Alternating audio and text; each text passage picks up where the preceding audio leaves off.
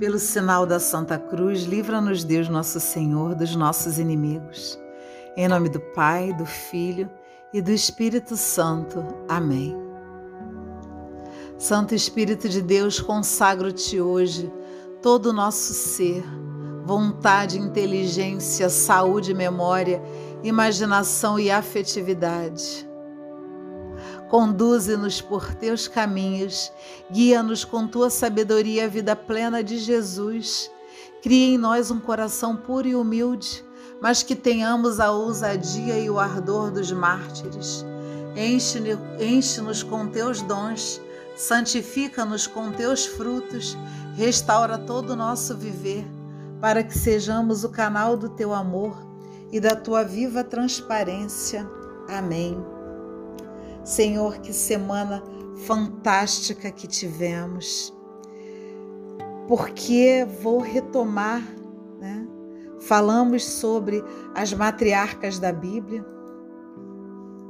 Falamos sobre Sara, Rebeca e Raquel, um universo extremamente fantástico, onde homens e mulheres devem fazer a, a, as suas analogias, né? trazer para o seu cotidiano né? as atitudes, não é, colocando-se no lugar de, de é, ah, foi os patriarcas ou foram as matriarcas. O que Deus quer da gente né, está muito claro, muito claro, muito claro, muito claro. Então, quando ele diz que ele né, deseja da gente obediência, né, quando nós vimos o quanto que é possível né, é, é, obedecer, né, o quanto é possível nós crescermos junto com Deus a partir do estudo, né, e se unirmos, né, pegarmos lá as características de Abraão, veremos que elas, algumas estão de acordo e outras não com as de Sara. As de Isaac com Rebeca, as de Jacó com Raquel, e a gente quer ser, quer ter metade de laranja, quer ter completude num casamento. Olha só. Vamos acordar, sair dessa infantilidade e vir para a maturidade. Um relacionamento maduro é fazer uma escolha de uma pessoa que dialogue em alguns pontos ou diversos pontos com você, pedindo sempre para que Deus te oriente e Deus te abençoe. E assuma aquela pessoa com qualidades e com defeitos. Um dia desse eu li que e, e a gente vê exatamente isso. Antigamente, e não é muito antigamente, não. Eu estou pegando o exemplo dos patriarcas e das matriarcas para fazer o resumo da semana, mas no tempo dos meus avós, ninguém se separava assim, é, diante de um desafio, de um obstáculo extremo. E aí você pode até me questionar: ah, Luciana, mas o deles não eram, o, não são os meus. Tá, eu não estou dizendo isso. Eu só estou dizendo que todos têm desafios e obstáculos todos, mas antes, né, de alguma forma, sentava-se para conversar ou não, fazia-se alguma coisa ou não, mas para se consertar. Não se jogava fora para poder comprar um novo para fazer uma reposição, porque hoje, né, e eu não estou exagerando, né? Pode ficar zangado comigo, quem tiver que ficar zangado, mas assim é. Ah, eu não gosto dessa pessoa. Ah, essa pessoa não faz as coisas que eu gosto, não faz as coisas que eu quero. Ah, eu me enganei, então já parto logo para essa essa divisão. Essa palavra que eu não gosto. Eu gosto da palavra compartilhar, unir, somar. Luciana, mas tem casos, tá? Eu não estou falando, eu não estou generalizando. Perdão, eu deveria ter começado com essa frase. Não vou generalizar, mas nós temos que ser muito sinceros conosco. Nós vemos vários traços de Sara em Abraão e dele nela, mas também vários traços que não são. Mas havia respeito, havia obediência, havia a tão famosa submissão, do qual eu prego e sempre pregarei. Isaac com Rebeca, da mesma forma. Rebeca fez uma traição. E nós sabemos, né? Não vou generalizar novamente o quanto que é dolorido a traição. E foi uma traição severa, porque foi uma traição que também envolvia Deus. O roubo de uma primogenitura é algo muito grave. Mas quando, e é isso que eu quero que você perceba, quando você trai, quando você faz algo que não é correto, não é Deus que te pune. É você que se pune, porque você sabia que não era certo e mesmo assim você fez.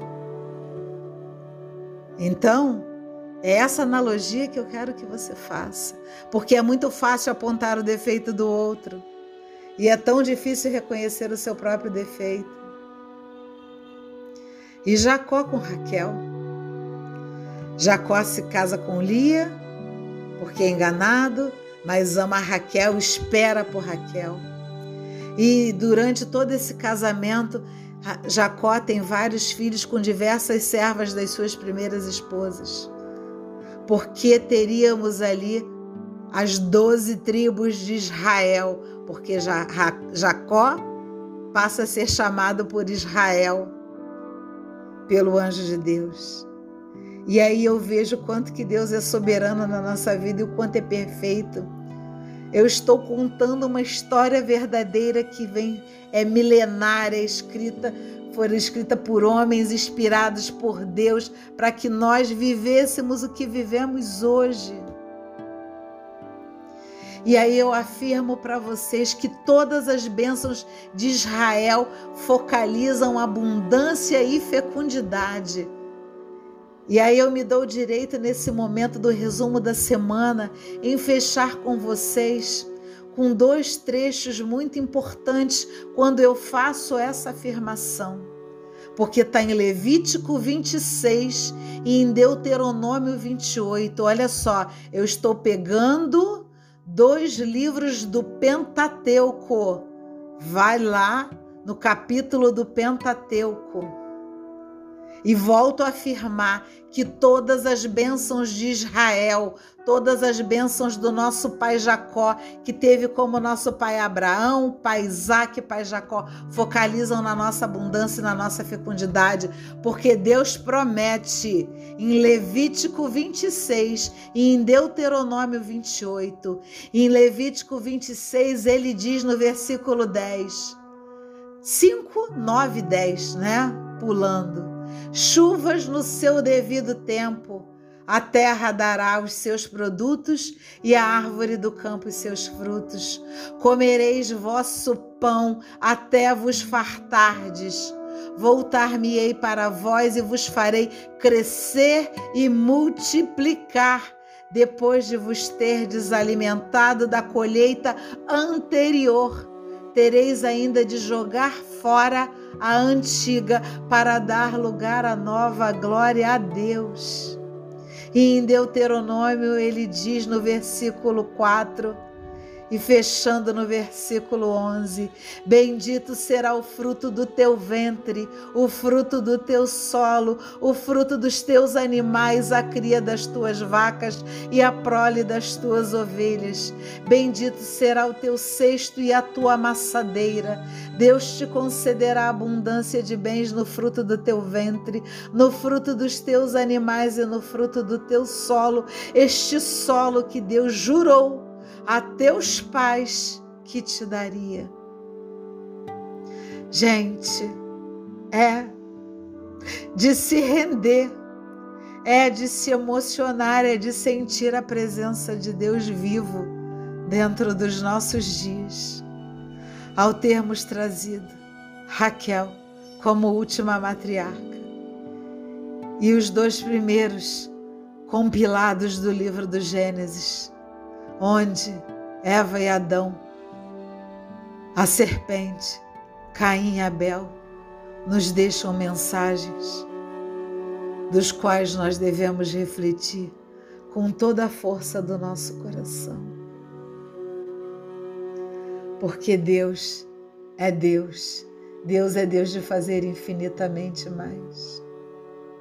E quando Israel não obedece à voz de Deus, ele parece nos punir, mas não pune. Porque quando ele diz: Quebrarei o vosso poder orgulhoso e vos farei o céu como de ferro e a terra como de bronze. Eu mesmo devastarei a terra e se espantarão os vossos inimigos que a vierem habitar. É a prova de amor maior que Ele pode nos dar. E isso diante de uma desobediência nossa. Por que, que Ele quer quebrar nosso orgulho? Ele quer nos aquebrantar. Ele quer que estejamos todos dentro do seu abraço, dentro da sua soberania, dentro da sua onipotência, onisciência, dentro do seu querer, porque essa é uma visão universal e é também presente. Que sejam todos abençoados, todos, todos férteis.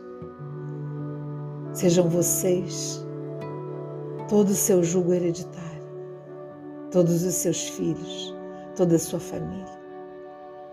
Eu, como profetisa eleita da casa de Israel, os abençoo. E vocês sabem que isso eu posso dizer e vocês também podem dizer e fazer, que é abençoar toda a sua família, porque somos filhos da promessa, porque somos filhos de Abraão e Sara, de Isaac e de Rebeca, e somos filhos de Israel e de Raquel. Amém. Amém. Até a nossa próxima semana. Que Deus nos abençoe. Amém.